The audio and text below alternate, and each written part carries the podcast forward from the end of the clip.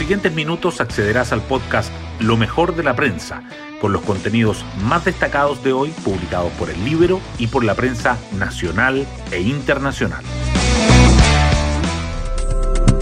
Buenos días, soy Magdalena Olea y hoy miércoles 28 de julio les contamos que la violencia en la macrozona sur vuelve al primer plano de la agenda informativa tras un nuevo ataque al fondo de Carahue donde hace tres semanas fue herido gravemente un trabajador y falleció un integrante de la CAM.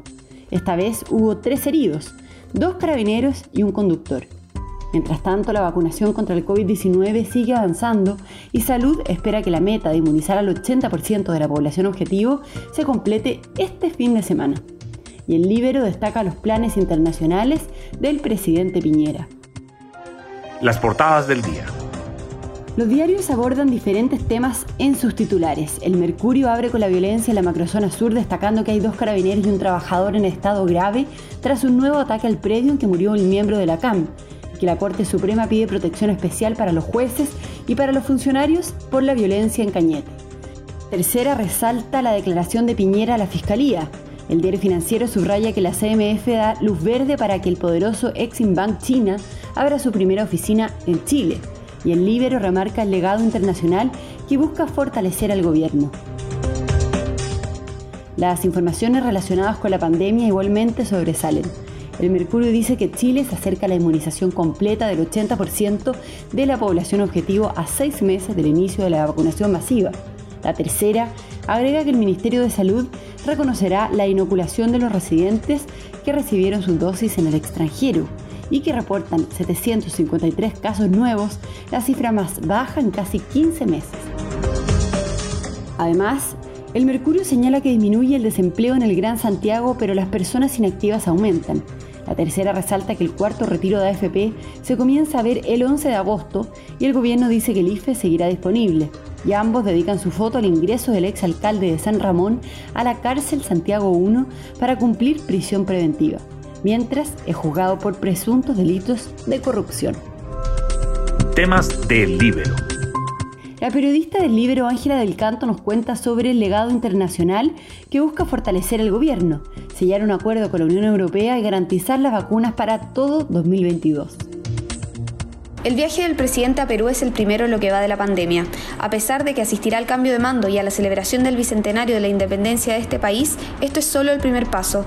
La agenda internacional que tiene por delante buscará reactivar sus relaciones bilaterales entre Chile y la Unión Europea, un legado en materia internacional que Sebastián Piñera quiere concretar antes de entregar su banda presidencial el 11 de mayo de 2022. Según fuentes de Palacio, el mandatario querría afianzar la modernización del acuerdo de asociación a través de citas con los representantes de Francia, Alemania, España e Italia antes de terminar su periodo. Asimismo, el mandatario buscaría estrechar la relación con la comunidad científica inglesa que actualmente se encuentra estudiando las posibles variantes nuevas de COVID-19, además de que también buscaría abastecer y asegurar una cantidad suficiente de vacunas para el 2022, aun cuando ya haya terminado su gobierno. Pueden encontrar esta nota en www.ellibero.cl. Hoy destacamos de la prensa. Un nuevo ataque se registró en el predio forestal Santa Ana en Carahue, donde hace tres semanas fue herido el trabajador Seferino González y falleció Pablo Marchant, miembro de la coordinadora Arauco Mayeco. Ayer fueron baleados de gravedad dos funcionarios de carabineros que cumplían medida de protección a las faenas productivas y el conductor de una camioneta que prestaba servicios de traslado en ese lugar. El ministro del Interior, Rodrigo Delgado, calificó la acción como terrorismo puro. Mi preocupación principal fue cómo recuperar el orden público y garantizar el respeto a los derechos humanos, dijo el presidente Piñera, quien declaró el 19 de julio ante la Fiscalía en calidad de querellado por la investigación de eventuales violaciones a los derechos humanos durante las manifestaciones del estallido. En su testimonio de 11 páginas, detalló que no hubo ninguna advertencia concreta y específica que previera los hechos ocurridos el 18 de octubre de 2019 sobre su frase Estamos en guerra ante un enemigo poderoso, explicó que era retórica y que no se refería a los manifestantes.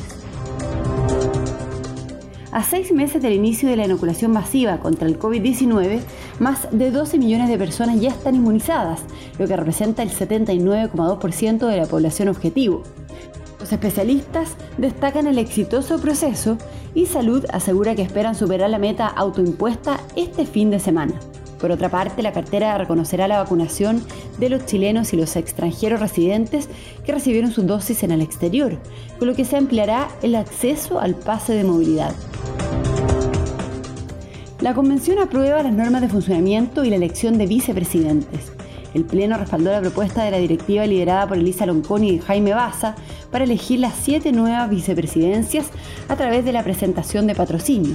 También hizo una propuesta de la lista del pueblo, de Chile Digno y de los movimientos sociales constituyentes que estableció que la mesa sea rotativa y que todos sus cargos sean reemplazados al menos en una oportunidad. Sus integrantes durarán hasta cuando lo determine el reglamento. Otras noticias. Los diputados le ponen fecha al inicio del trámite del cuarto retiro y el presidente Piñera da señales de extender el IFE universal. Comisión de Constitución de la Cámara empezará a debatir los proyectos que buscan un nuevo rescate el 11 de agosto, mientras el mandatario recordó que la red de protección social creada durante la pandemia estará disponible todo el tiempo que sea necesario. La lista del pueblo abre una convocatoria para cupos al Congreso en medio de las renuncias. La salida de convencionales del pacto coincidió con el lanzamiento de campaña para buscar candidatos al Parlamento y a los consejos regionales. La selección será mediante una plataforma web, un proceso similar al usado para conformar la lista de constituyentes. Y nos vamos con el postre del día.